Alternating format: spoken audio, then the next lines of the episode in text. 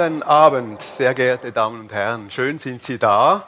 Ich begrüße Sie recht herzlich hier im Restaurant Uniturm für den Talk im Turm. Der Titel der heutigen Ausgabe heißt Findige Köpfe, wie Innovation entsteht. An der Universität Zürich wird nicht nur geforscht, gelehrt und studiert. Zuweilen entstehen hier auch neue Geschäftsideen, die zu Firmengründungen und auch zu neuen Produkten für den Markt führen. Wie solche Innovationen entstehen, welchen Nutzen sie haben und welche Abenteuer die Gründung einer Firma mit sich bringen, wollen wir heute diskutieren. Dazu begrüße ich unsere beiden Gäste. Zum einen ist dies Claudia Winkler. Claudia Winkler hat an der Universität Zürich Ökonomie studiert und 2016 die Start-up-Firma LionStep gegründet. LionStep sucht und vermittelt mit Hilfe neuester digitaler Technologien hochqualifiziertes Personal für die IT-Branche. Zum anderen heiße ich willkommen Andreas Plücktun. Er ist Professor für Biochemie hier an der Universität Zürich Andreas Plücktun hat innovative Verfahren entwickelt, mit denen sich Proteine für die Medikamentenherstellung designen lassen. Und er hat notabene drei Firmen ins Leben gerufen. Moderiert wird das Gespräch von Thomas Gull und mir, Roger Nickel. Wir sind die äh, Redaktoren des UZ-Magazins. Das Dossier des aktuellen UZ-Magazins ist dem Thema Innovation äh, äh, gewidmet und dort finden Sie auch noch andere Themen zum Thema. Jetzt geht's los.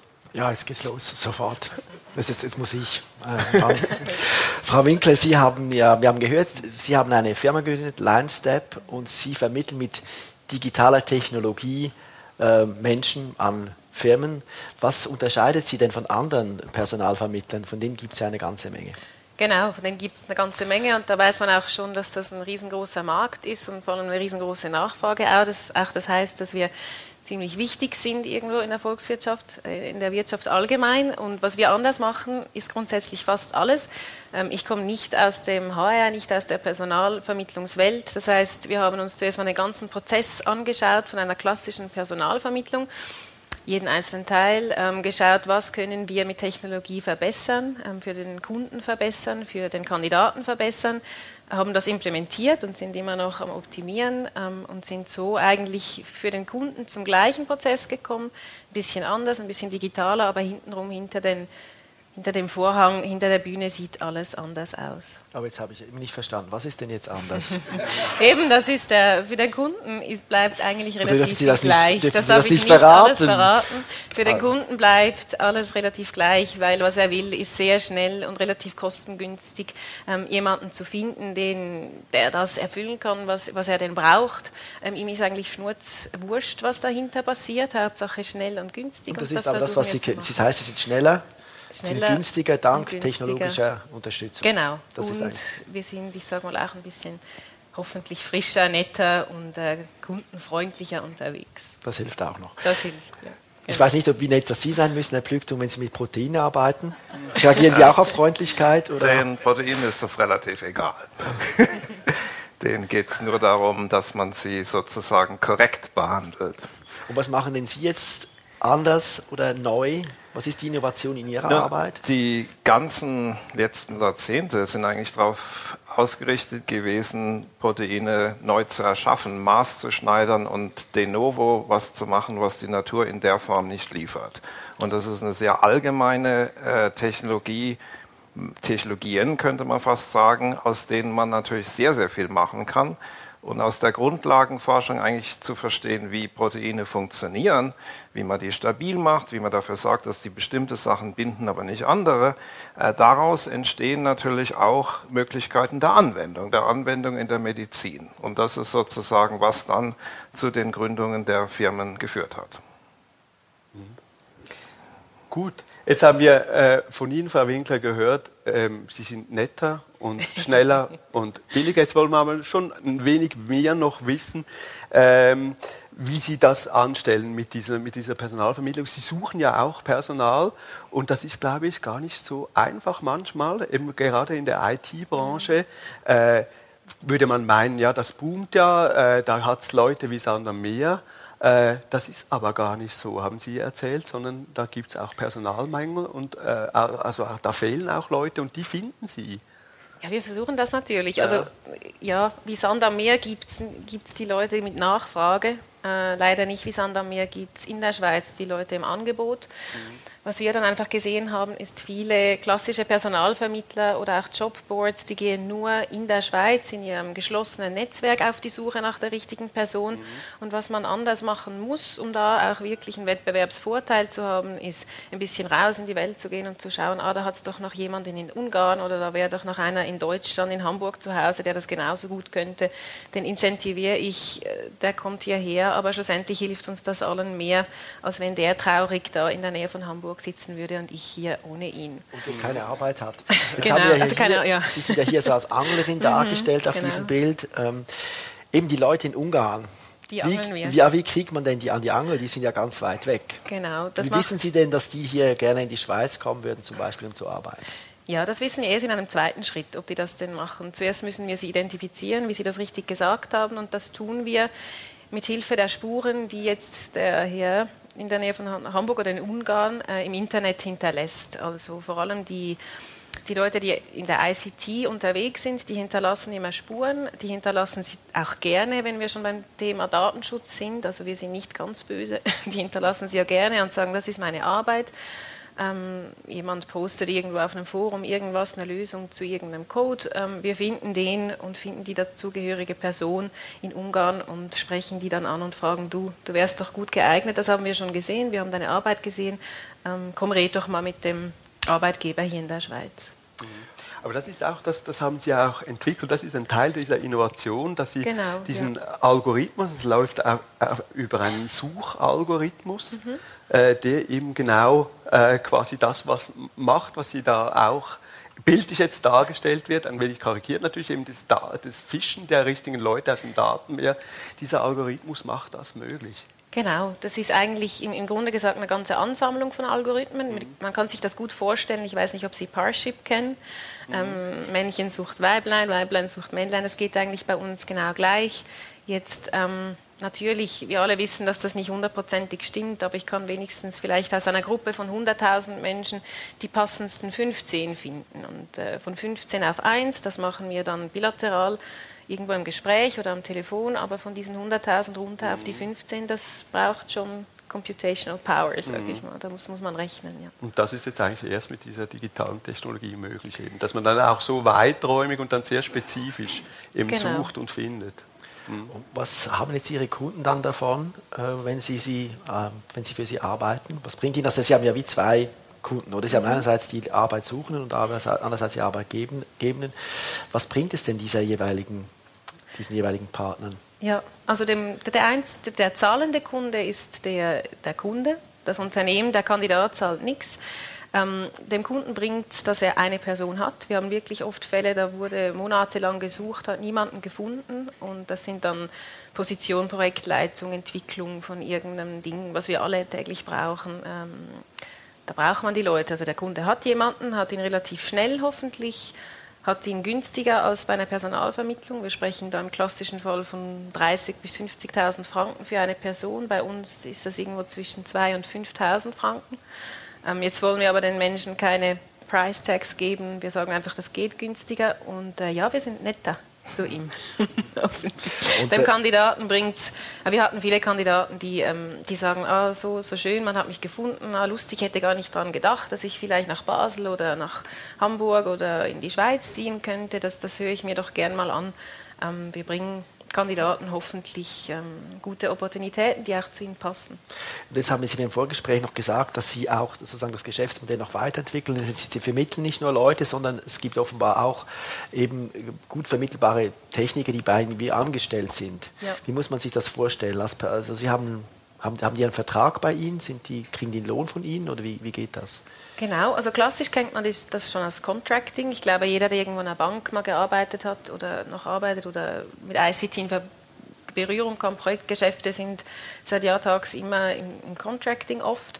Ähm, wir wir geben dazu noch quasi unsere langfristige Vision vom Arbeitsmarkt und die ist, dass wir eigentlich nicht mehr die UBS und die CS und nachher die Julius Baer als Arbeitgeber haben, sondern immer nur, sagen wir jetzt mal, Line Step und Line Step ähm, Leitern aus an die verschiedenen Arbeitgeber. Das ist unsere langfristige Arbeitsmarktvision, genau, und an dem arbeiten wir jetzt schon. Das heißt, projektweise sind die Leute dann beim Kunden, aber einen Arbeitsvertrag haben sie mit Line Step. Und die schätzen das. Tönt auch ein bisschen nach moderner Sklavenarbeiten, da wird man ausgeliehen. Geh du mal da, geh du mal dahin, geh mal dahin und dann morgen gehst du dahin. Nein. Das, äh, das, also nein, das kommt eigentlich gerade aus dem Gegenteiligen. Und zwar, wenn wir die, ähm, sagen wir, Entwickler, klassische Entwickler oder klassische ICT-Mitarbeiter anschauen, dann sind die nicht, dran, nicht mehr daran interessiert, vielleicht ist es auch ein Millennial-Ding, ich weiß es nicht, ähm, drei, vier Jahre irgendwo zu bleiben. Dann ist es eigentlich in der Regel so, dass wir alle zwei Jahre wechseln oder sogar alle drei bis sechs Monate ein Projekt wechseln ähm, Lohn wird zweitrangig. Primär wichtig ist, dass das Projekt interessant ist. Und deshalb ist es nicht Sklavenarbeit, dass wir ausleihen, sondern wir geben den Menschen eigentlich, sage ich mal, eine spannendere Aufgabe. Und der Lohn ist natürlich ein Thema. Ich glaube nicht, dass das Sklavenarbeit ist. okay, aber eben dieser äh, Algorithmus, den Sie äh, designt haben, das ist ein Teil eben dieser innovativen Geschäftsidee. Bei Ihnen, Herr Plügtuns, äh, Sie designen auch, Sie designen was ganz anderes, nämlich Proteine. Weshalb denn überhaupt? Ja, die Proteine sind die Werkzeuge, die Maschinen und die Akteure der Zelle und des Körpers und die Möglichkeit, die zu verändern, gibt einem natürlich eine unglaubliche äh, Möglichkeit, in die Medizin auch einzugreifen. Mhm. Und äh, wenn, wenn gleich ich am Anfang gesagt habe, dass das getrieben ist durch die Grundlagenforschung und den Wunsch zu verstehen, wie das funktioniert, wie die Natur das macht, sieht man natürlich, dass wenn man diese Werkzeuge hat, dass man da, dass man da enorm viel erreichen kann als potenzielle neue Medikamente. Und das ist etwas, was äh, uns natürlich schon immer angetrieben hat und am Horizont als Rechtfertigung gesehen wurde, warum man so viel Arbeit hereinsteckt, mhm. in das zu verstehen. Mhm. Und das heißt aber, Sie, äh, man hat dann so Vorstellungen und sagt, ähm, dieses Protein, das könnte jetzt als Wirkstoff oder als Transport oder weiß ich was äh, interessant sein und dann ähm, äh, bestellt man das bei Ihnen und ganz, Sie stellen ganz das her. Ganz so funktioniert es nicht. das die, die Technologie ist im Prinzip über ja. mehrere Stufen ja. entstanden und die erste Stufe war die das im Prinzip das Immunsystem, also unsere Antikörper im Reagenzglas nachzubauen. Mhm. Dass man also nicht mehr eine Maus immunisieren muss und daraus Mausantikörper bekommt, sondern dass man das im Wesentlichen aus, einer, aus, aus einem kleinen äh, äh, Teströhrchen hat, mhm. wo alle Antikörper drin sind, die man sich vorstellen kann. Das ist also völlig unspektakulär. Das ist so ein kleiner Wassertropfen, in dem alles drin ist, was es potenziell überhaupt geben kann und womit man äh, mit den Verfahren, die wir eben entwickelt haben, diejenigen herausholen kann, mhm. die dann die gewünschten Eigenschaften haben. Und das mhm. ist im Wesentlichen die Technologie, diese Sachen aus einer großen Vielzahl, und wir reden von 1000 Billionen oder ja. so, die herauszuholen. Es ist aber ein ähnliches Problem, Sie haben ein, schlussendlich ein ähnliches Problem wie Frau Winkler. Sie müssen aus einer großen Masse von Daten irgendwie das Richtige herausfischen, auch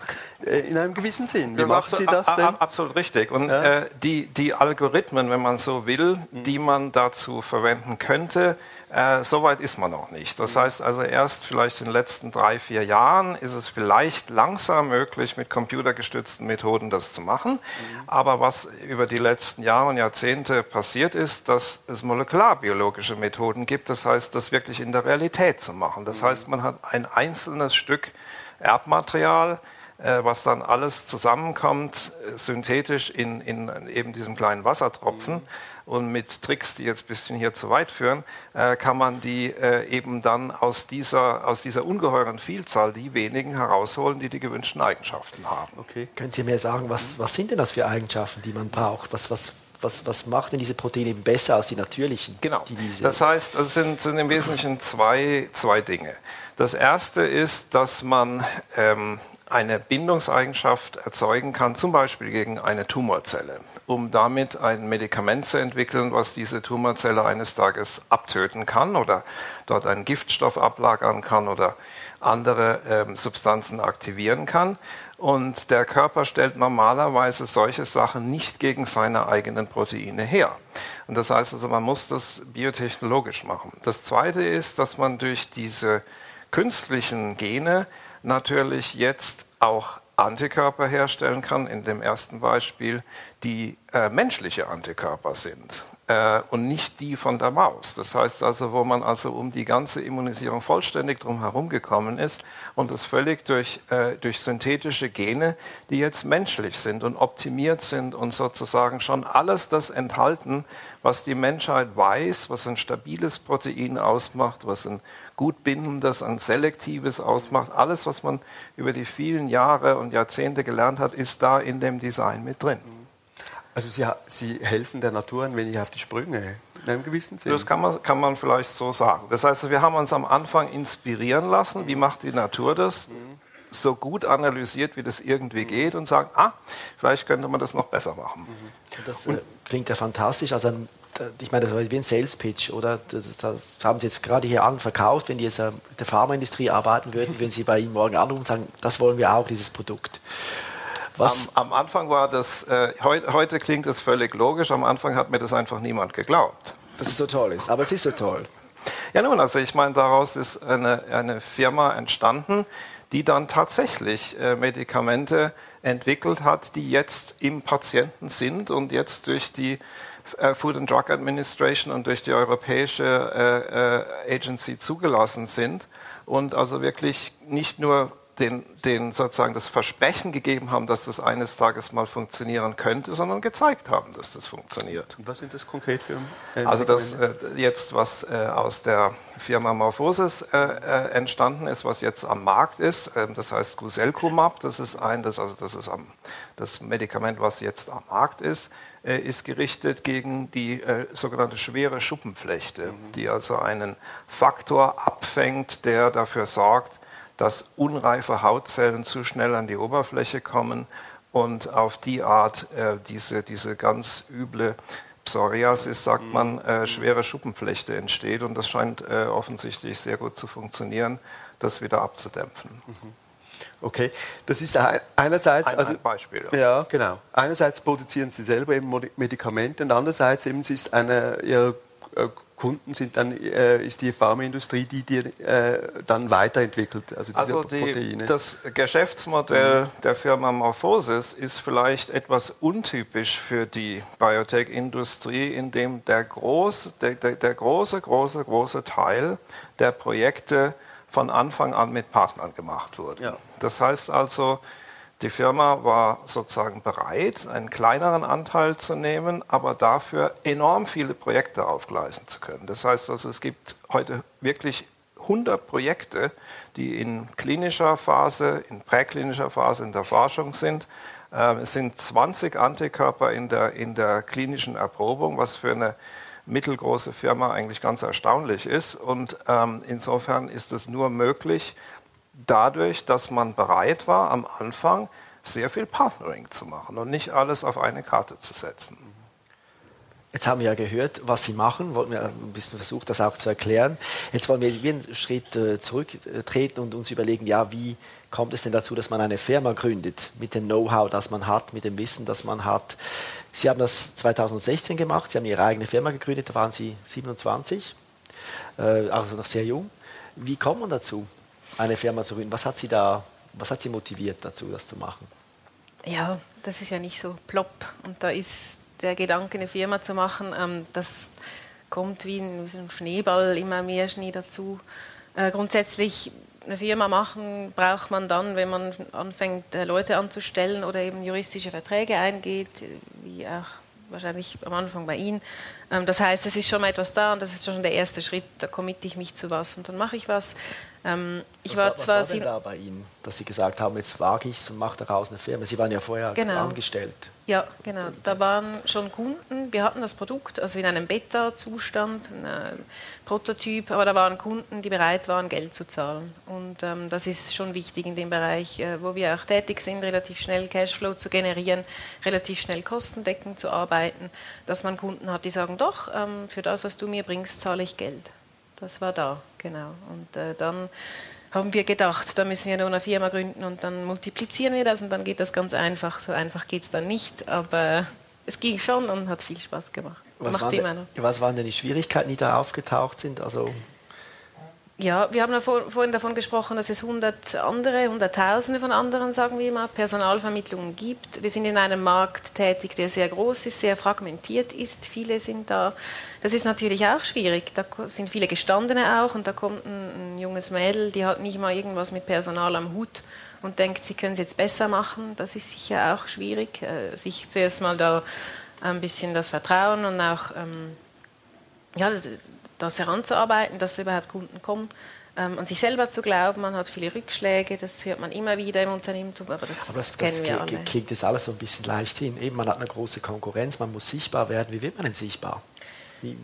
Man muss kämpfen. Also sichtbar, wir haben vorher kurz vor dem Tag hier von Werbung gesprochen. Man muss Geld in die Hand nehmen, man muss Werbung machen, man muss versuchen, sich überall zu zeigen, ähm, das Produkt in den besten in das beste Licht zu stellen. Ähm, dazu gehören sicher, da hatten wir Glück am Anfang, Ankerkunden nennen wir die. Das sind große Kunden wie in Spanien. Wir sind auch in Spanien tätig und in Deutschland, wie die Telefonica oder hier in der Schweiz die Mobiliar. Das sind Kunden, die wir dann überall immer vorhalten konnten, die auch Referenzen abgegeben haben, ähm, die für uns quasi gebürgt haben. Und so wird man langsam, langsam Stückchen für Stückchen sichtbarer.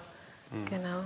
Was war dann wirklich die, die große Hürde jetzt in diesem, in diesem ganzen. Jetzt, jetzt sind Sie äh, mittlerweile sind Sie CEO einer Firma, die jetzt schon 25 Angestellte hat und expandiert mhm. nach Deutschland, nach Spanien. Ähm, aber was, was war eigentlich die große Hürde, die Sie nehmen mussten, jetzt auf diesem Weg zu einer, Sie haben auch gesagt, eigentlich sind wir kein Startup mehr, wir sind heute eine Firma, die eigentlich gut aufgestellt ist. Äh, aber wie, was war da die große Hürde? Die große Hürde ist im Personalvermittlungsmarkt ähm, der Netzwerkeffekt, dass man den mal hinkriegt. Das ist wie so ein Momentum, das dann anfängt zu drehen und dann ähm, läuft es dann ab einem gewissen Punkt, hat man wieder das Gefühl von selber. Ähm, das heißt, man muss genügend Kunden haben, man hat dann genügend Kandidaten und man hat sich dieses Ökosystem eigentlich aufgebaut, wo das Ganze anfängt zu drehen. Das war sicher die erste Hürde, da hinzukommen. Und dafür braucht es für uns nicht Kandidaten, weil die angeln wir ja. Für, dafür das braucht es für uns genügend Kunden, die diesen Netzwerkeffekt angetrieben haben. Die Hürde war, dass wir Spanien, Schweiz und Deutschland gleichzeitig gemacht haben. Das äh, hätte ich am Anfang, wüsste ich es jetzt auch anders gemacht. Ja, diese drei Märkte mit total unterschiedlichen Strukturen dahin zu bringen, dass ein Netzwerkeffekt entsteht. Das war sicherlich die größte Hürde, ja. Herr Plügt, und Sie haben ja 1992 Ihre erste Firma gegründet, Morphosis. Das ging ja ein bisschen anders äh, als bei Frau Rinke. Sie hatten ja eine, eine wissenschaftliche Idee, um diese Firma zu gründen. Ähm, die Frage ist ja dann, weshalb gründet man als Wissenschaftler eine Firma? In dieser Zeit war das, glaube ich, auch noch nicht üblich. Absolut. Also es gibt zwei gibt mehrere Unterschiede. Das erste ist, ich bin sozusagen immer im Mutterschiff geblieben.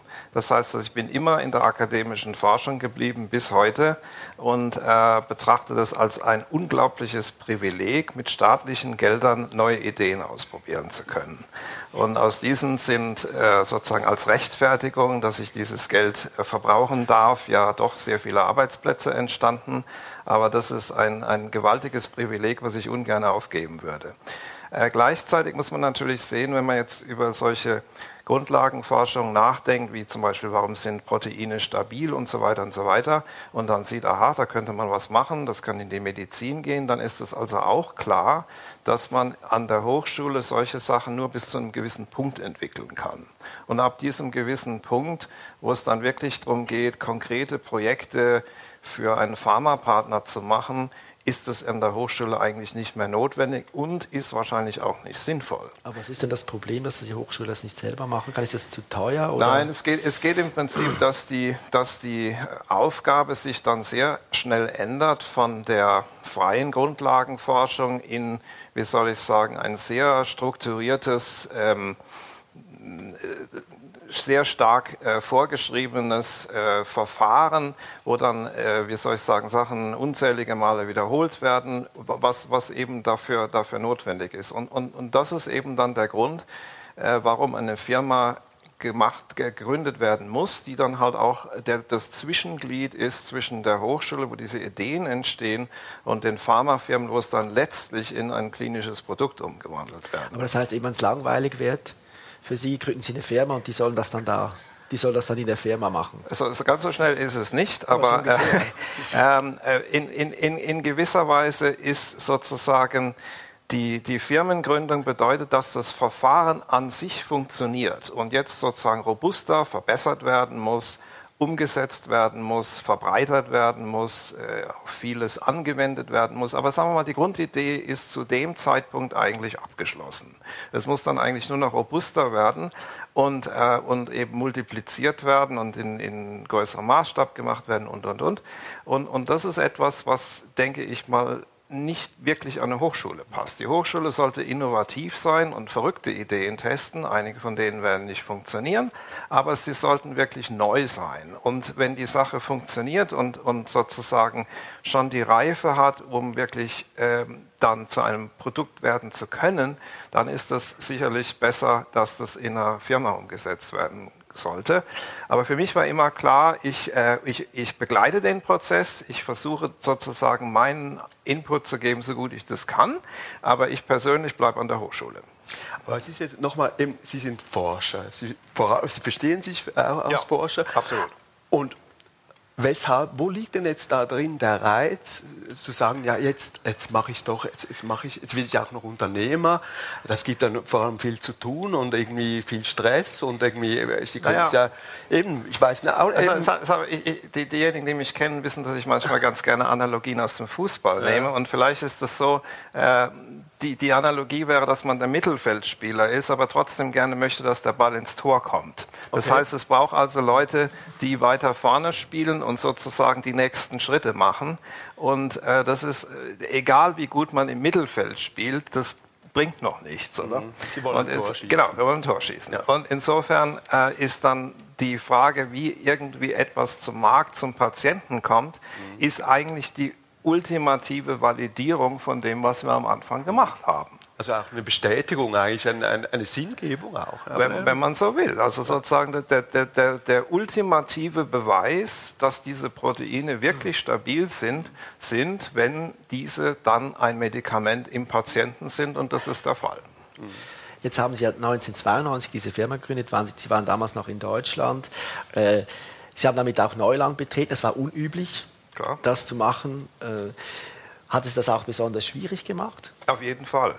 Ähm, damals gab es keinerlei, äh, also es war extrem schwierig, Keine Geld zu finden. äh, keine Personalvermittlung sowieso nicht, aber es gab keinerlei, ähm, es, es, es, gab keine Szene von was man heute Venture Capital nennt. Das gab es nicht in Deutschland, das gab es in Kalifornien, vielleicht ein oder zwei äh, Versprengte in England, aber in, äh, in, in Deutschland gab es das nicht. Und äh, die Banken haben uns äh, angeschaut, als ob wir vom Mond kämen und äh, irgendwie und es hat dann also nach, nach sehr sehr langer Suche äh, sich ein englischer Investor gefunden, der an dieses völlig unerfahrene Team geglaubt hat und gedacht, na gut. Und ich denke, er ist gar nicht schlecht damit gefahren. Nein. Was, wie, wie, viel wert ist heute die Firma? Äh, drei Milliarden. Drei Milliarden, okay. Ja. Haben Sie auch ein Stückchen von diesem Kuchen bekommen? Äh, ein kleines, ja. Was ist jetzt eben, Sie, es ist ein ganz anderes Feld. Frau Winkler äh, hat eigentlich äh, mit, mit einer Idee gearbeitet, hat irgendwie diese Ökonomie im Hintergrund, äh, aber eine Idee entwickelt, die nicht unbedingt jetzt äh, mit der Akademie, mit der, mit der, Universität gekoppelt war. Bei Ihnen ist es ja ganz was anderes. Eben, da, da kommt äh, die Idee eigentlich aus, die Geschäftsidee quasi aus der Forschung. Was waren die Herausforderungen bei Ihnen? Wo, wo, was war die große Hürde? bei Ihnen, Herr Blücktun, jetzt, jetzt auf dem Weg äh, äh, zur Firma? Eben? Ja, ich denke am Anfang natürlich das völlige Fehlen von irgendeinem Rollenmodell, das gab es nicht. Ähm, wichtig, ganz wichtig war, und das ist sozusagen in allen drei Firmen der Fall gewesen, an deren Gründung ich beteiligt war, Mitstreiter zu haben. Weil das war mhm. für mich von vornherein klar, ich bleibe bleib im Mutterschiff und das heißt, ich brauche Mitstreiter, die dann eben den Part übernehmen, den im Prinzip Sie äh, übernommen haben von äh, CEO, sich um de, das Geschäftliche und insbesondere um das sogenannte Business Development zu kümmern. Das heißt eben mit äh, hauptberuflich mit Kunden, in dem Fall Pharmafirmen, zu reden, die man davon äh, überzeugen muss, äh, dort, dort einen Deal zu machen. Und das ist eine Aufgabe an sich und die ist sozusagen dann äh, immer weiter weg von der Forschung, äh, aber genauso wichtig. Und genauso wichtig ist es natürlich die, ähm, das finanzielle Gerüst, also wo kommen die nächsten Finanzierungsrunden her und, und, und. Äh, und, und da braucht man einfach Mitstreiter, die dann wirklich die Firma aus von innen heraus führen und, und dieses leiten. Mhm. Die haben Sie gefunden? Die, die, wir haben uns gefunden. Also wir, wir haben uns letztlich durch die gemeinsame Bekanntschaft mit einem Harvard-Professor gefunden. Mhm. Und, äh, und das hat sich eigentlich dann, dann sehr gut ergänzt. Und in der, in der ersten Firma, in der zweiten Firma war das dann alles viel einfacher. Das waren, das sind, das waren in der zweiten und dritten Firma alles meine, meine Mitarbeiter. Jetzt, äh, Frau Winkler, äh, Herr Blückton ist Mittelfeldspieler. Mhm. Wo spielen Sie? Auch Sturm? Mittelfeld. Auch Mittelfeld? ich muss die jetzt auch brauchen. Ja, darf ich die benutzen? die Metapher, oder was? Ja, ja. ja, klar. Ja, auch ganz klar, klassisch. Und dann bin ich immer böse, wenn sie nicht ins Tor wer geht. Spielt, wer spielt denn vorne bei Ihnen? Was haben Sie da für Leute? Da, also bei uns jetzt in, in, in, der Firma selber ist es natürlich Verkauf ähm, oder der, der, Kunden, die Account Manager, die direkt beim Kunden sind. Ähm, das sind alles Leute bei uns im Team, ganz klar Kernmitstreiter. Sind auch. denn die Gründer, sind das die Mittelfeldspieler? Ich meine, was, was für Eigenschaften müsste man dann haben? Also bei Ihnen jetzt, was sagen Sie, was, was zeichnet Sie aus? Mich Eigenschaften, ja, wahrscheinlich auch das Mittelfeld spielen können und die anderen die Tore lassen machen. Also, dass die anderen quasi macht, dann was den macht denn der mitnehmen. Mittelfeldspieler? Was kann denn der? Was, was muss der mitbringen? Antizipieren, organisieren. Jetzt kenne ich mich nicht so gut im Fußball aus. ähm, ja, antizipieren finde ich nicht schlecht. Ja, oder gute Pässe Ich nehme mal an, dass ich werde mir das nächste Mal ein Fußballspiel genauer anschauen, was macht denn der wirklich. Na, was ich gut kann, ich glaube, organisieren, zuschauen, antizipieren und vor allem die, die Stärken anderer Menschen relativ schnell erfassen und denen dann auch die Mittel in die Hand geben, um sich ausleben zu können und Erfolge, Erfolge mitnehmen zu können, Erfolge zu produzieren und dann auch richtig zu incentivieren, dass die selber also Freude also Anreize daran zu schaffen. Anreize schaffen und dann auch, ich glaube, ich kann gut zurückstehen und sagen, das ist dein Erfolg, ähm, nur deiner. Umgekehrt, was mir auch geblieben ist, äh, wir haben auch darüber gesprochen, ist, dass Sie aber auch manchmal entscheiden, dass jemand nicht geeignet ist, um etwas Bestimmtes zu machen. Also Sie sind dann auch ein bisschen auch der Coach, der sagt, aber der da vorne rechts. Der muss raus. Ja. Ja, doch. Das, das machen Sie auch. Ja, das mache ich auch. Ist das wichtig, wenn man gerade in so einer Firma im Aufbau hat, dass man die richtigen Leute hat und dann eben zum Beispiel auch harte Entscheidungen trifft und jemanden dann äh, halt, äh, weiß auch nicht, auf die Ersatzbank setzt oder aus, ausmustert?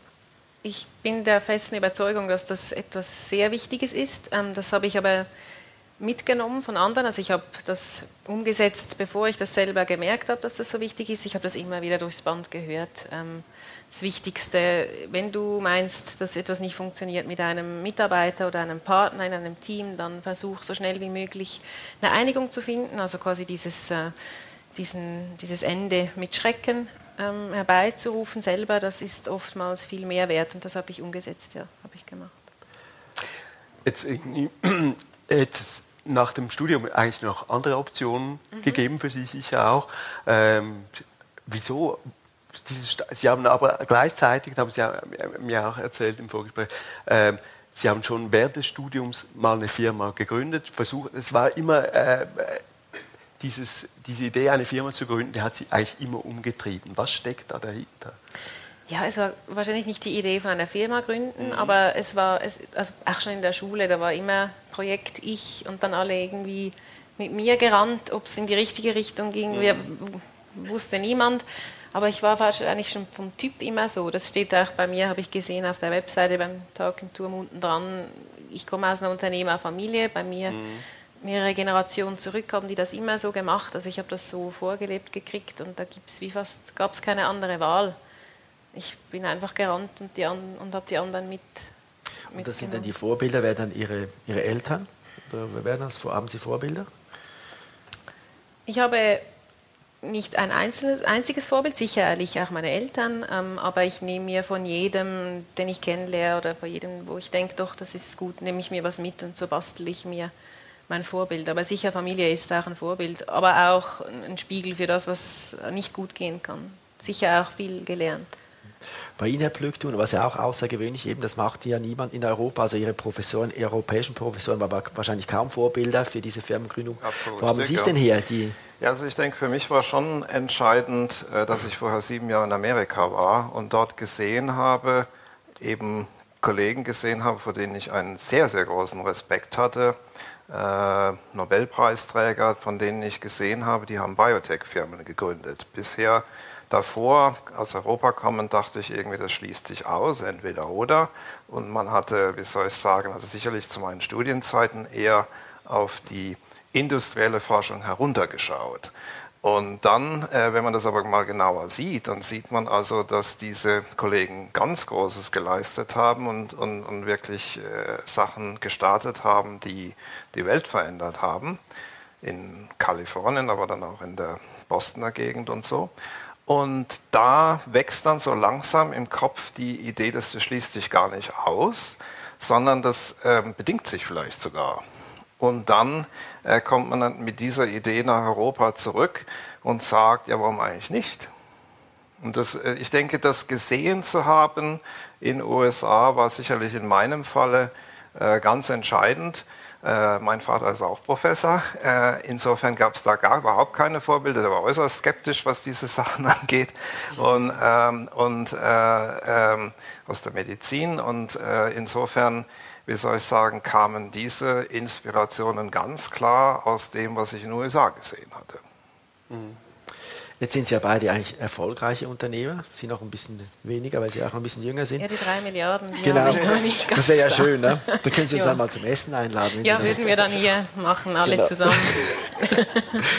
Aber was, wenn, Sie, wenn, ich, wenn ich jetzt fragen würde, was ist denn das Geheimnis Ihres Erfolgs? Also was braucht es denn für den Erfolg? Ja, also es ging natürlich auch viel schief und es wird noch ganz viel schief gehen. Es ist ja nicht nur, es ist nicht alles Gold, was glänzt, ähm, Erfolg, das Geheimnis. Ja, zurück wieder auch zu Glück tun. Das Team ist wahnsinnig wichtig und die richtigen Mitspieler zu haben, das ganze Feld zu haben, ähm, ist wahnsinnig wichtig und da auch gemeinsam ein, ein, Ziel zu verfolgen und dass man die Menschen kennt und im Griff hat und ein bisschen versteht, wo könnte mir der eine abgehen oder der andere und die wieder zurückholen. Und dann ist es vielleicht auch noch ein Quäntchen Glück oder Glück ist vielleicht falsch definiert, aber das bekannte, diese bekannte Metapher von im Bahnhof stehen und die Züge vorbeifahren sehen, das ist schon ein bisschen so auf den richtigen Zug aufspringen mit dem richtigen Team ist sicher gut. Und äh, was, was mir auch anfällt, wenn man eine Firma gründet, man nimmt ein gewisses Risiko. Sie haben das ein bisschen aufgeteilt. Äh, Sie haben, Sie haben das ganze Risiko eigentlich auf sich genommen. Würden Sie sich als ein Mensch bezeichnen, der das Risiko mag, der gern Riskantes tut? Nein, eigentlich gar nicht. Und ich habe ganz viele schlaflose Nächte auch, weil ich mittlerweile 25 Menschen leben, also mir leben, ein bisschen fatalistisch vielleicht, und ganze Familien, doch, das sind Menschen, die kriegen Lohn von uns, die habe ich alle an Bord, für die muss ich schauen. Nein, ich bin kein Risikofreund, überhaupt nicht. Ich habe auch ich, ich, Angst vor Höhen und ich fahre nicht am schnellsten Ski, ähm, aber ich kann sicher gut damit umgehen, irgendwo zu, alleine zu stehen, alleine irgendwas zu machen und äh, Kritik kann ich gut ertragen. Ja. Was würden Sie, äh, Herr Plückton, einem äh, jungen Unternehmer raten? Äh, was, ist, äh, was muss man beachten, wenn man da reüssieren will? Ich denke, wenn ich jetzt zurückblicke, ist, denke ich, von denen, die ich gesehen habe, also von den Ideen, die ich gesehen habe, die floriert haben, die weniger gut floriert haben, ist doch eine ganz entscheidende Sache, wie robust das Ganze ist. Das heißt also, äh, wie breit aufgestellt das ist, wie krisenresistent das ist, weil ich meine, wir müssen alle denken, äh, die, die Forschung ob das jetzt industriell oder akademisch ist, ist kompetitiv. Der Rest der Welt ist nicht dumm. Das heißt also, es kommen immer gute Ideen aus der, aus der näheren Nachbarschaft, aus der weiteren Nachbarschaft von anderen Kontinenten und wir müssen immer damit rechnen, dass irgendwas kommen könnte, was die eigene Strategie äh, gefährdet. Und insofern muss man sich überlegen, wie wahrscheinlich ist das, was könnte das sein, ist das Ganze breit genug aufgestellt, dass trotzdem äh, unsere Art, das Problem zu lösen, mittelfristig äh, revisieren wird und, und das breit genug aufgestellt ist, dass das äh, gegen, gegen andere Sachen, die da kommen könnten, äh, trotzdem überleben wird. Das, das halte ich sozusagen für die Grundfrage am Anfang. Lässt sich das überhaupt sagen? Ja, genau. Man schaut ja da in die Glaskugel. Ja, ja, sehr. Ja. Ich sage immer, hellseherische Fähigkeiten wären ein Vorteil, äh, aber die, die haben wir alle nicht. Und insofern muss man natürlich gewisse, gewisse Annahmen treffen. Und ich denke, manchmal ist es ganz gut, äh, sich selbst und seine eigenen Sachen durchaus kritisch zu sehen und, und, und sich selbst zu überlegen, wie würde ich selbst um mich drum kommen und wie einfach wäre das. Und wenn das sehr einfach geht, dann ist das vielleicht eine sehr gute wissenschaftliche Forschung gewesen, aber vielleicht keine gute Geschäftsidee.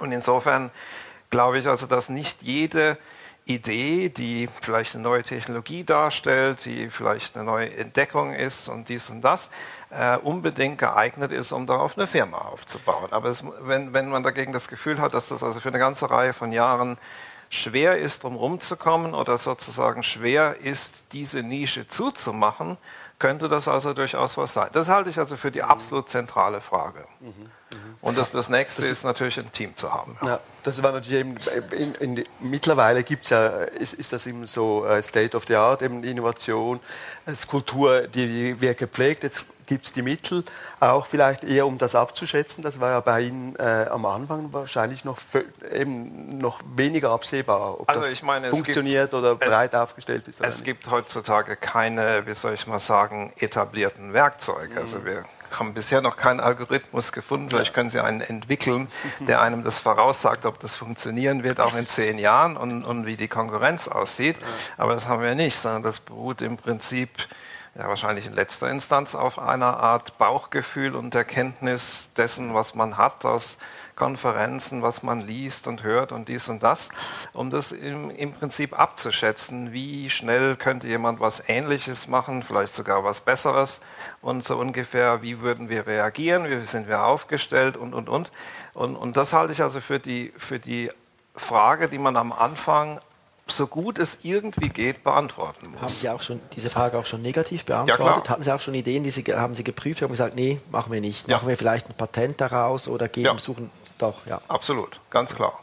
Das Ziel der Sache, also mein Ziel war nie irgendwie so viele Firmen wie möglich zu gründen, überhaupt ganz und gar nicht, sondern idealerweise das auf die Sachen zu beschränken, die nach meinem Bauchgefühl eine Chance haben zu reüssieren. Mhm. Also es braucht äh, Vernunft und Intuition. Das äh, beides zusammen äh, ja, ist mal meine, nicht schlecht. Das ist eine interessante Frage. Was ist eigentlich Intuition? Und wahrscheinlich ist Intuition in, in, in letzter Instanz schon so eine Art Erfahrung, die vom Gehirn in irgendeiner Form kodiert wird, die wir aber nicht wirklich ähm, ausdrücken können. Wie ist es bei Ihnen, Frau Winkler? Haben Sie auch sich solche Gedanken gemacht? Und ich meine, jetzt, Sie werden sich wahrscheinlich ständig überlegen, was macht die Konkurrenz? Wie bin ich aufgestellt? Wie kann ich eben, Sie sind ja offenbar schneller und besser. Äh, das ist, aber es kann, es kann natürlich einen Nokia-Effekt geben, dass man denkt, man hat ein ganz tolles Telefon und plötzlich will das niemand mehr haben. Wie ist das bei Ihnen? Wie verhindern Sie das, dass das passiert? Also, dass man eben wie aus dem Markt gedrückt wird, dass man überholt wird, links oder rechts? Was macht man da?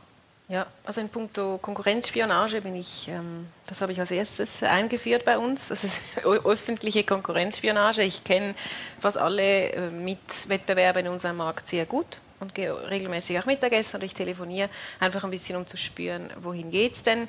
Und dann ist es ähm, ganz klare ähm, Geschäftsentwicklung, Business Development, immer versuchen, zwei Schritte voraus zu sein. Und da bin ich der ganz gleichen Meinung wie Herr Blücktum. Da sind wir oft mit zwei, drei wir nennen das Features, irgendwie softwaretechnisch oder zwei, drei Produkten, gehen wir raus und denken, das könnte das nächste sein, was dann der Kunde will. Muss man sagen, kleine Klammer ist super, wenn man eine Software hat, dann weiß man eigentlich, was der Kunde möchte, weil da, wo er am meisten drauf klickt, bei den drei Varianten, die er hat, das möchte er dann ähm, bei uns so und dann beschränken wir uns das auf das eine und lassen das weiterlaufen. Also wir haben das auch viel schön, Testing. Es gibt nur drei Varianten. Bei Nein. mir gibt's- bei Ihnen gibt es so Bei uns war viele. das also Aber wir haben so Real-Life-Testing. Bei uns war das teilweise anders. Ich meine, der Steve Jobs, der als äußerst arrogant galt, äh, hatte, glaube ich, mal gesagt, ähm, der Kunde kann gar nicht wissen, was, Was- er will, bevor wir es ihm zeigen. Und ich meine, ich denke, äh, bei, bei einigen von diesen äh, Protein-Engineering-Sachen war das tatsächlich so. Also die, es gab keine Nachfrage. Die Nachfrage musste erst generiert werden und sagen, hey, wir können ein Problem lösen, von dem er gar nicht wusste, dass ihr das habt. Ja. Machen ja, das, Sie ist, auch? das machen wir auch auch. Probleme für die Kunden? Ja, das machen Was wir zum auch. Beispiel? Das wissen wir, wir machen et- etwas ganz Lustiges, was sogar der Kunde nicht weiß und wir wissen es auch nicht, was es ist. Wir haben einfach so einen Knopf hingebaut, da steht Premium Services ähm, und mal geschaut, wie viele draufklicken und dann haben wir dann zurückgefragt, was möchtest du denn, was brauchst du denn? nicht wahr? Dann haben die uns gesagt, was sie wollen. und so sind, äh, ja, das fand ich ein, das unsere lustigste, eine der lustigsten Geschichten. Die kann man dann teurer verkaufen, oder? Ja Das ist der sind. Premium Service, Ja, den genau. wir dann, ja, und äh, das, das am meisten, also am häufigsten nachgefragt wurde, haben wir dann auch umgesetzt. Ja, wir haben auch Dinge, wo der Kunde nicht weiß, dass er das überhaupt braucht und viel, ja, und das verkaufen wir auch. Ja. Das ist wirklich sehr interessant. Ich habe äh, an, an Software, das direkt, die direkt beim Kunden draußen ist, da kann man so viele spannende Dinge tun und sehen, wie sich das entwickelt. Das ist ein großer Teil vom spannenden Alltag. Ähm, es ist allein Step, ähm, bezeichnet sich ja auch, glaube ich, mehr oder weniger offiziell als Start-up der Universität Zürich. Ähm, die Frage, ja, was ist denn der Beitrag der Universität Zürich zu dieser Innovation und zu, diesem, zu, zu dieser Firma? Äh, andersrum gefragt, gäbe es denn LionStep ohne die Universität Zürich? ganz äh, wirklich jetzt nur von den Menschen her, die wir bei uns haben? Nein, weil ich und meine zwei Mitgründer aus der Uni, also an der Universität Zürich studiert haben. Wir haben uns aber nicht ähm, direkt hier kennengelernt, sondern dann wieder über Freunde. Ähm, und mittlerweile sind es schon fünf bei uns, die an der Uni Zürich studiert haben. Ja, genau. Wie wichtig war das Studium denn? Genau. Jetzt, äh, das Studium war, äh, welche Bedeutung hat das Studium Mein für, Studium, für die ähm, ganze Geschichte? Ja, das Studium hat die Bedeutung, dass ich nebenher viel lernen konnte, anderes als, als anderes. äh, ich habe schon, muss ich ganz ehrlich sagen, und deshalb finde ich es auch schön, einen Beitrag zurückzugeben, weil die Uni hat mich immer unterstützt. Ich habe vielleicht acht, ich habe 80 Prozent gearbeitet neben der Uni, immer. Okay. Ähm, oder Projekte gehabt und da Das ist, das ist dann eine Art Fernstudium. ja, das war so eine Art Fernstudium. Das kann man, sage ich mal, in St. Gallen gar nicht machen. Ja. Hier ist alles auf die Selbstständigkeit des Studenten ausgelegt, also zumindest in Wirtschaft. Im Labor ist es dann was anderes. Mhm. Ja, ja. Bei uns musste man eigentlich nicht wirklich irgendwo anwesend sein und das Ja. ging sehr, sehr gut. Die, die anwesenden Laboranten, die haben sie auch gerne bei sich. Äh, das, äh, bei uns geht es leider nicht, weil man kann die Experimente nicht zu Hause durchführen und ein Labor das braucht. Ähm, also insofern war äh, sicherlich bei uns die Uni Zürich absolut matchentscheidend, also sicherlich für die Gründung der zweiten und dritten Firma, die ja stattgefunden hat, als ich schon hier war. Und äh, die, wie soll ich sagen, die Technologie, die wirklich an der Universität Zürich entstanden ist, durch Förderung der Uni, durch natürlich die das Umfeld, was wir haben, großartige Kollegen und so weiter ähm, und, und ein sehr, sehr, würde ich mal sagen, sehr, sehr hohes intellektuelles Niveau, wo man eben solche Sachen besprechen kann, war absolut matchentscheidend. Plus äh, äh, ausgezeichnete Mitarbeiter, die dann letztlich diese Sachen weitergetragen haben. Und insofern äh, würde ich sagen, die, die Umgebung war extrem wichtig für, für die Sachen, die daraus entstanden sind. Okay. Jetzt ist es eben so, äh, 92, als Sie eben diese erste Firma gegründet haben, war ja das Innovation kein Thema an der Hochschule. Eigentlich sozusagen nicht in Europa. Korrekt. In Europa. Äh, man hat geforscht und das war genug. Äh, das hat sich mittlerweile sehr verändert. Heute wird gezielt gefördert. Wa- Weshalb ist das? Wie, wie äh, ist dieser Mentalitätswandel, dieser äh, Innovationswandel, wie ist Ja. der zu erklären? Ja, das ist eine gute Frage. Ich meine, es ist natürlich etwas, was langsam entstanden ist und ich denke, ähm, da haben natürlich verschiedene Faktoren eine Rolle gespielt. Das eine ist auch wiederum über den großen Teich zu, zu schauen und zu sehen, da ist wirklich was äh, draus entstanden. Da sind also Weltfirmen entstanden in den USA. Mhm. Äh, sollten wir das nicht im Prinzip auch fördern? Mhm. Und, äh, und die äh, Biotech-Szene hat natürlich ein bisschen länger gebraucht, weil dort die Investitionen natürlich viel höher sind. Man braucht Labors, man braucht viel mehr Mitarbeiter. Es ist sozusagen in unserem Metier nicht möglich, dass zwei Leute mit einem Laptop eine Firma gründen. Das geht nicht, sondern man braucht also immer ein Labor, ein großes Team, äh, relativ viel Geld für ähm, Geräte und Reagenzien und dies und das. Das ist also eine viel, viel größere äh, Entscheidung, das, das zu machen. Und ähm, ich denke, dass im Lauf der Zeit ähm, man doch die Erfolgsstories gesehen hat und dann ähm, ein, ein, graduelles Umdenken stattgefunden hat. Und äh, insofern ähm, heute die, die Sache völlig anders ist. Damals musste ich mich geradezu rechtfertigen, also wieso machst du das und äh, vernachlässigst du am Ende noch gar deine Forschungsarbeit kann man glücklicherweise beweisen, dass das nicht so ist. Ähm, und, und heutzutage ist das fast eher ein, ein Bonuspunkt. Bei dieser Vernachlässigung möchte ich doch noch einhaken. Die Frage haben wir uns nämlich schon auch gestellt. Wie kann man das machen? Also Sie haben hier einen Job an der Uni äh, als Professor, das heißt, Sie, Sie lehren, dann forschen Sie äh, auf höchstem Niveau international und dann machen Sie noch, können Sie noch drei Firmen. Wie macht man das? Ja gut, also ich meine, wie gesagt, das, äh, wichtig zu verstehen ist, dass ich äh, dem Mutterschiff treu geblieben bin und, und, sozusagen nie eine Executive Role in irgendeiner der Firmen hatte, sondern dass sich darauf beschränkt hat, im Verwaltungsrat zu sein, wissenschaftlicher Berater zu sein. Natürlich ganz am Anfang äh, war ich schon recht intensiv da äh, involviert, ähm, aber die, äh, der der Lion's Share ist sozusagen ähm, äh, die, die, die Forschung im Labor, gar, gar keine Frage. Und äh, dass, dass es da geht, also der größte, größte Teil meiner Zeit und Energie drauf. Und wer weiß, vielleicht kommt da noch mal was. Noch eine Firma. Die vierte. genau. Nein, was mich noch wundert, haben Sie da eine Antwort darauf, wieso äh, jetzt eben die äh, USA scheint ja ähm, punkto Innovation viel innovativer zu sein als wir. Ja, also es gibt ich, das, das, das, das, ist historisch. Ich glaube, ja. das kann man heute, ja, heute, nicht mehr sagen. Ja, wieso hat das so lange gedauert? Ja, das ist äh, schwer, schwer im Nachhinein zu sagen. Es hat natürlich, ähm, wie soll ich mal sagen, Europa tendenziell durchaus immer eine gewisse Technologie-Skepsis gegeben. Äh, nicht unbedingt immer zum Nachteil. Ähm, ich denke, viele Technologie-Skepsis, was jetzt zum Beispiel Datensicherheit, was Biosicherheit und so weiter angeht, ist gar nicht das Schlechteste. Die Amerikaner sind da teilweise etwas sorglos. Handumkehr ähm, sind die Europäer teilweise etwas umständlich und äh, insofern ähm, ich meine, genau erklären kann ich das nicht. Das ist, äh, vielleicht liegt es in der in der Psychologie begründet, aber eine, eine wirklich schlüssige Erklärung kann ich nicht geben. Okay. Jetzt, äh, Frau Winkler, wenn es um, Innovationsförderung geht, Sie äh, machen auch, äh, Sie machen Coaching auch, Sie äh, ähm, betreuen Studierende von der Uni, von der ETH auch, die eben sich mit Geschäftsideen beschäftigen. Wenn Sie jetzt so diese Innovationsszene, diese akademische anschauen, ähm, aufgrund Ihrer Erfahrung würden Sie sagen, wird heute gut und richtig gefördert? Wie sehen Sie das? Ähm, gefördert von den Hochschulen, mhm. ja.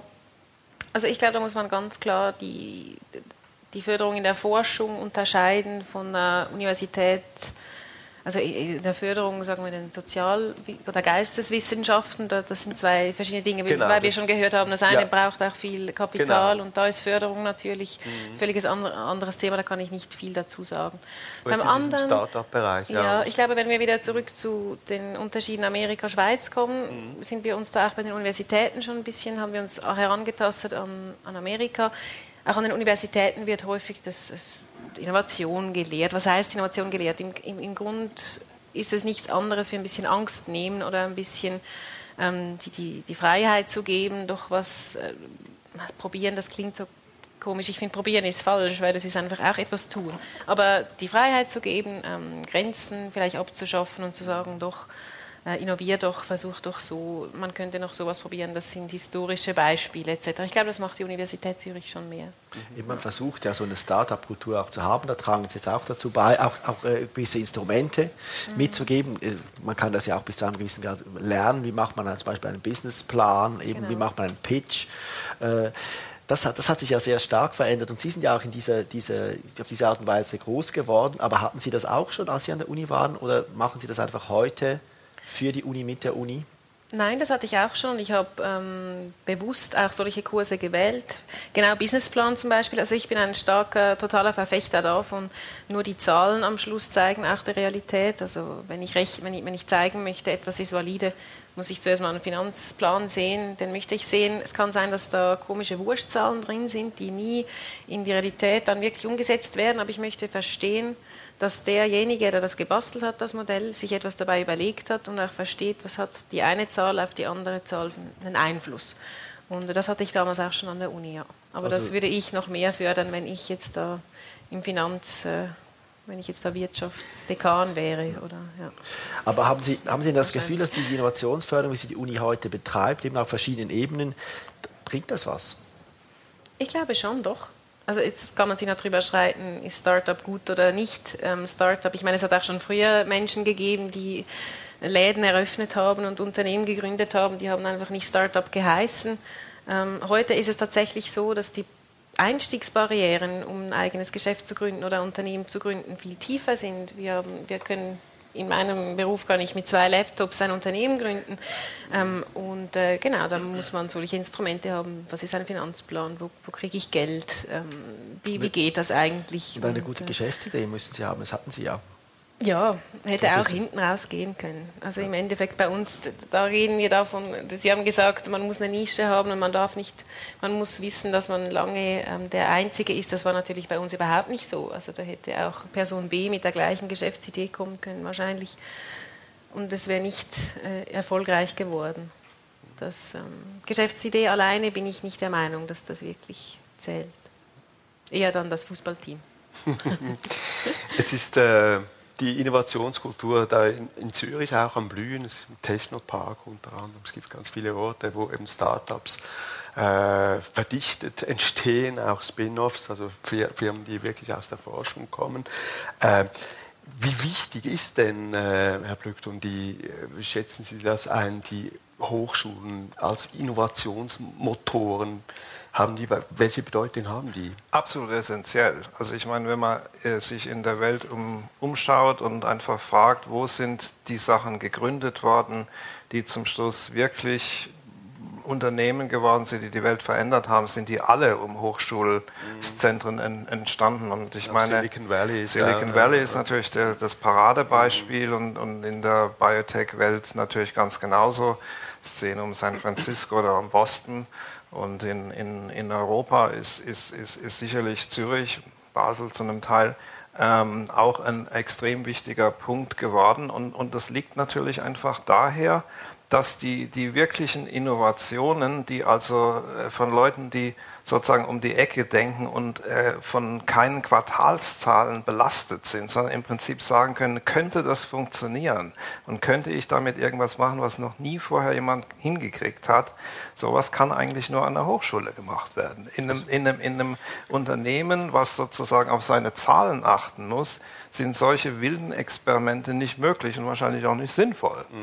Und insofern ist es fast eine Definition, dass die nächsten ähm, die nächsten Generationen von solchen Sachen auch aus Hochschulen kommen werden. Und das ist, würde ich sagen, das sieht man direkt, wenn man auf eine Karte der Welt schaut, wo diese Zentren sind. Mhm. Heutzutage muss man natürlich China auch mit einberechnen, ja. das ist ganz klar. Also es muss eine tolle Hochschule haben und dann gibt es dann auch tolle Spin-offs. Nicht, nicht, automatisch, aber ja. sozusagen ohne die tolle Hochschule wird es die nicht geben.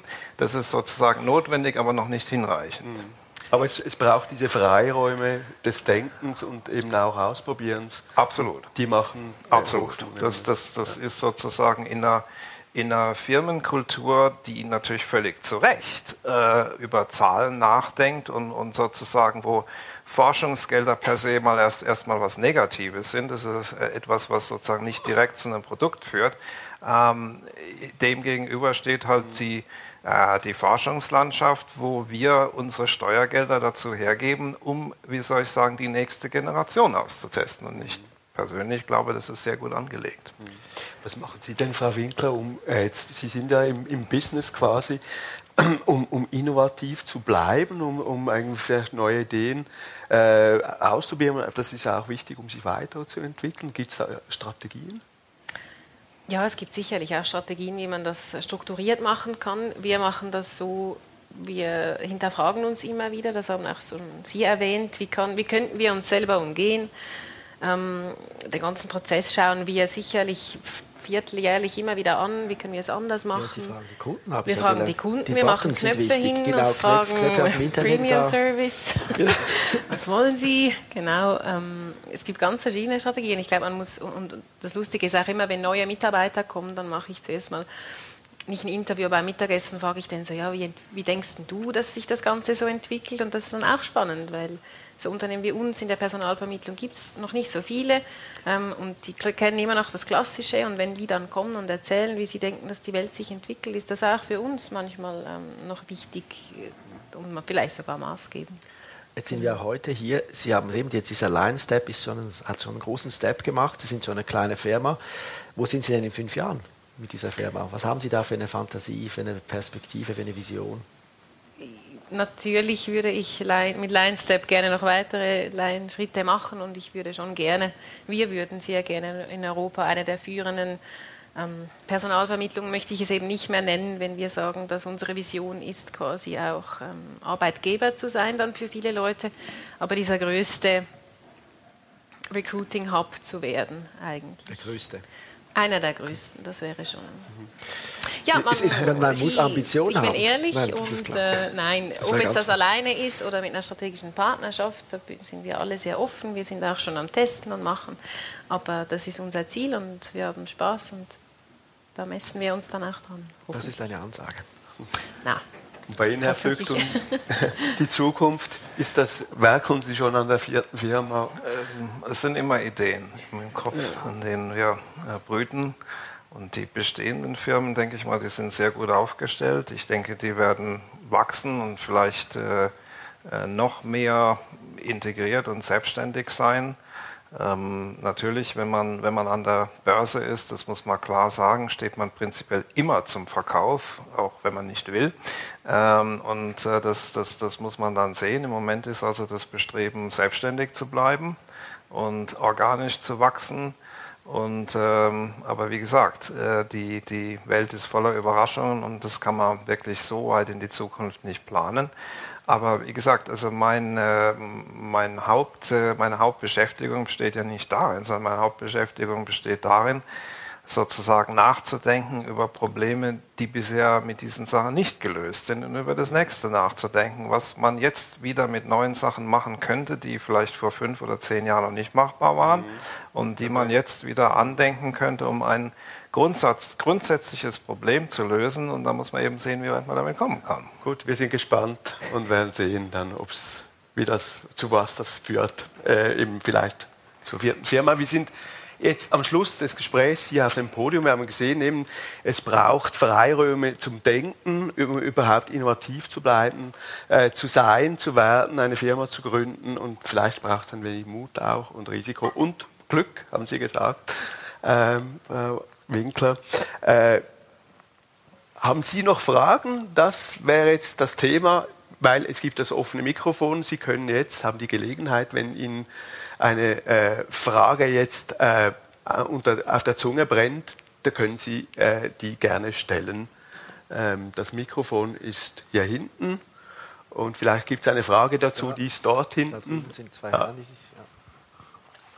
Eine Frage, gibt es eine Rückkopplung vom Patient zur Chemiefirma, dann zu Ihrer Firma und wieder für die Grundlagenforschung. Das wäre die erste Frage.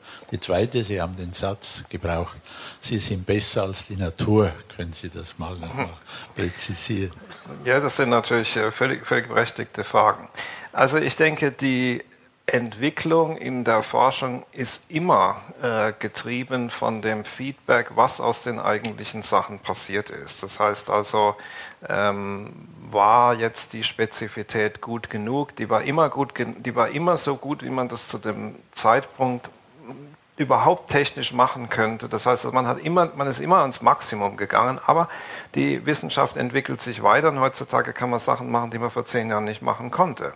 Also insofern wird es immer dieses Feedback geben und dann die nächste Generation versucht dann eben auf äh, Sachen einzugehen, die, die vorher nicht möglich sind. Also nur um ein konkretes Beispiel zu nehmen, äh, ein Medikament, was jetzt von der Molecular Partners entwickelt wird, baut im Prinzip auf ein bekanntes äh, Phänomen auf, wie man ähm, Makuladegeneration behandeln kann, aber es hat sozusagen aus den bestehenden Medikamenten von anderen gelernt, um zu sagen, wir müssen noch stabiler, noch besser binden zu sein, um dieses weniger oft spritzen zu müssen. Also ganz klares Feedback, was daraus hervorgekommen ist.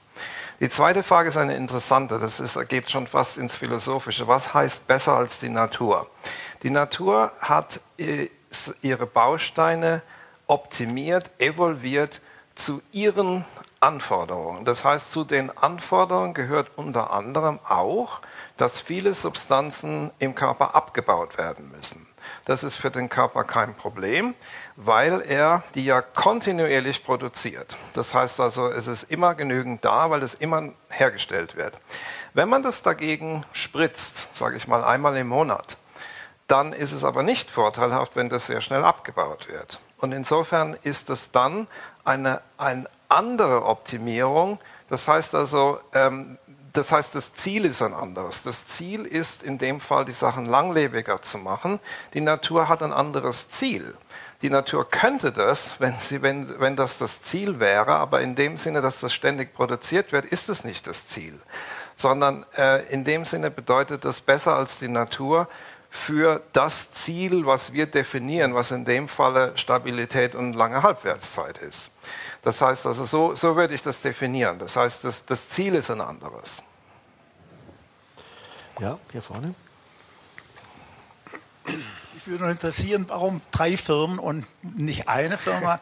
Und das andere wäre, warum haben Sie vorgezogen, eine Firma zu gründen und nicht ein Patent mit Hilfe der Unitectra und das zu verkaufen, wie es so mit dem Novo? Ja, ja, das, das, äh, wir haben selbstverständlich haben wir Patente, sonst gäbe es die Firmen nicht. Das ist, das ist ganz klar, noch mit der Unitectra. Das ist die drei Firmen, das ist eine sehr interessante psychologische Frage. Könnte man das in einer Firma machen? Selbstverständlich könnte man das. Aber die Menschen sind nicht so sondern was dann passiert ist, dass ähm, die erste Firma, die jetzt die Antikörper entwickelt hat, denen ich das natürlich übrigens angeboten habe, äh, die Technologie der, der zweiten Firma, ähm, was die DARPINs sind, ähm, und da ein gewisses Unverständnis, ja, braucht es das, unsere Sachen funktionieren doch, und dann war relativ klar, das würde ein Nischendasein führen, weil diejenigen, die an den Sachen arbeiten, die gut funktionieren, das praktisch auch als interne Konkurrenz sehen würden. Das ist also viel mehr technologisch als irgendwie legal oder äh, Entschuldigung, viel mehr psychologisch als technologisch oder legal, dass es sehr schwierig ist, in ein Unternehmen, was eine sehr klare Richtung hat, etwas Neues einzubringen. Und das ist, ein, denke ich mal, eine grundsätzliche Innovationsbremse, die aber mehr in den Köpfen stattfindet als in der, in der Notwendigkeit. Und das ist eine interessante Frage, die man sicherlich mal untersuchen sollte. Aber ich denke, das, ist, das sieht man überall, dass also die, die Tatsache, warum sich die technologische Welt auch im IT-Bereich so schnell entwickelt, ist, dass jemand halt etwas außerhalb der bestehenden Strukturen machen kann und niemanden überzeugen muss. Und das ist, das ist glaube ich, die Antwort.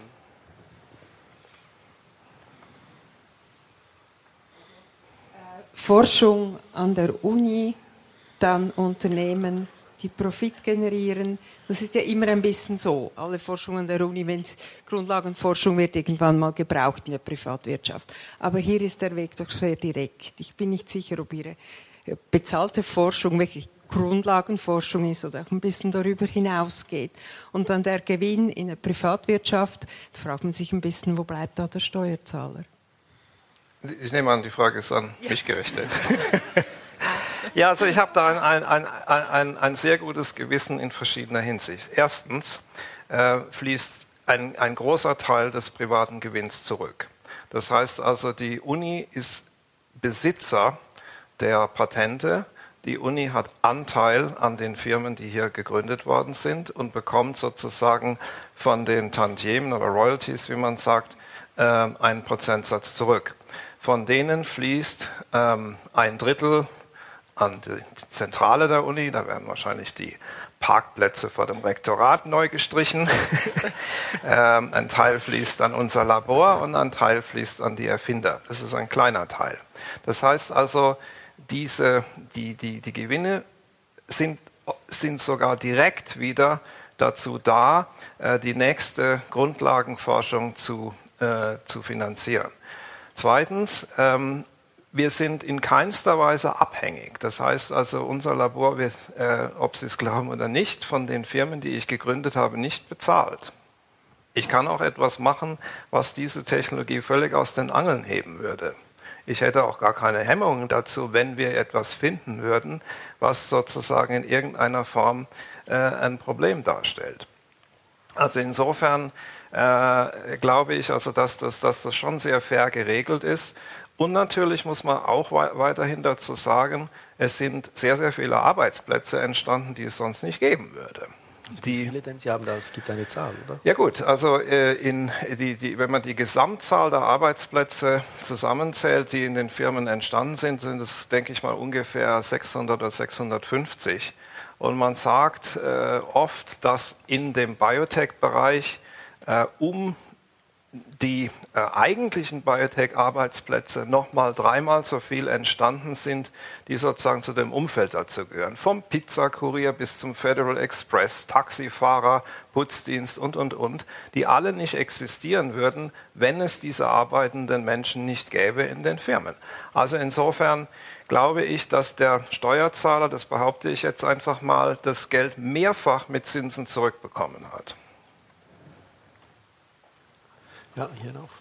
Die Frage, glauben Sie, dass das Studium für, die, für junge Studenten dadurch attraktiver gemacht ist, dass, es, äh, dass jetzt die Pforte zu Innovation, zu, äh, zur Gründung von Firmen niedriger ist? Also da, da muss man zuerst die, Antwort, die Frage beantworten, ob ein Studium denn hilft oder ob ein Studium besser ist, um ein Unternehmen zu gründen. Ich würde jetzt mal behaupten, das ist nicht so. Ähm, ich glaube eher sogar weniger, weil dieses aus Amerika auch dieses Studienabbrechen, gar nicht studieren und dann Milliardär werden, doch sehr promoted wird. Ich glaube auch, dass dieses. Das Studienabbrecher, also Sie haben nächstes Mal angefangen zu studieren. Da, da, da, bin ich etwas anderer Meinung. Ja, ich sage jetzt in Bezug, ich habe Wirtschaft studiert. Ich habe VWL studiert. Ähm, wenn jetzt, wenn Wirtschaft würde ich sagen, ja, würde ich vielleicht jemandem auch empfehlen, wenn er schon früh das machen möchte, dass er den Unternehmerweg gehen soll und nebendran irgendwie Halbtagsschule machen soll. Äh, wie Sie vorher gesagt haben, Informatik, die ganzen Forschungsthemen, würde ich wahrscheinlich sagen, ja, das hat vieles attraktiver gemacht, weil man vor allem diese Spin-off-Geschichten machen, auch machen kann und die dann auch finanziert werden. Also ich glaube, es gibt beide Teile da, ja. Also ich würde sagen, wenn, wenn jemand das ohne Studium macht, was wir machen, dann soll er gerne mit mir reden, weil den, den, den möchte ich kennenlernen. genau. Ja. Gut, ja, vielleicht die letzte Frage hier vorne noch. Ich das Mikrofon, willst du es mir geben? Können Sie das vielleicht das Mikrofon hier nach vorne geben? Das wäre nett. Danke. Im letzten Jahrzehnt sind ja sehr viele Biotech-Firmen entstanden aber relativ wenig sind erfolgreich. Worauf ist das zurückzuführen? Viele haben finanzielle Schwierigkeiten, viele sind in Konkurs, viele haben den Durchbruch nicht geschafft.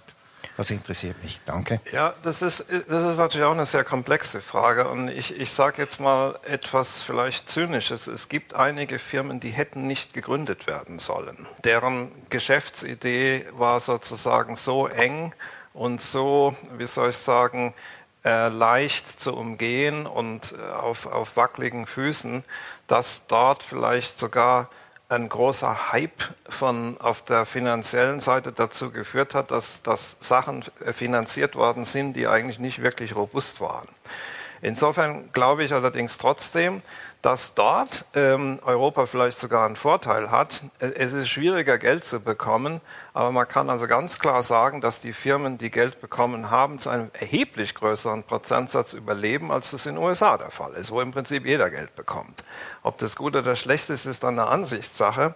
Und äh, bei uns ist es natürlich auch eher, wie soll ich sagen, nichts, was man gerne in den Lebenslauf schreiben würde, wenn die, wenn die, wenn die vorherige Firma pleite gegangen wäre. Äh, in den USA scheint es keine so negative Rolle zu spielen.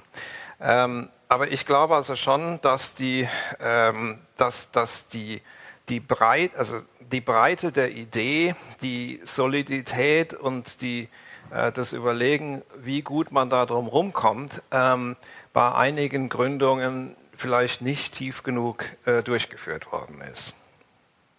Vielen Dank, Herr Plückthun.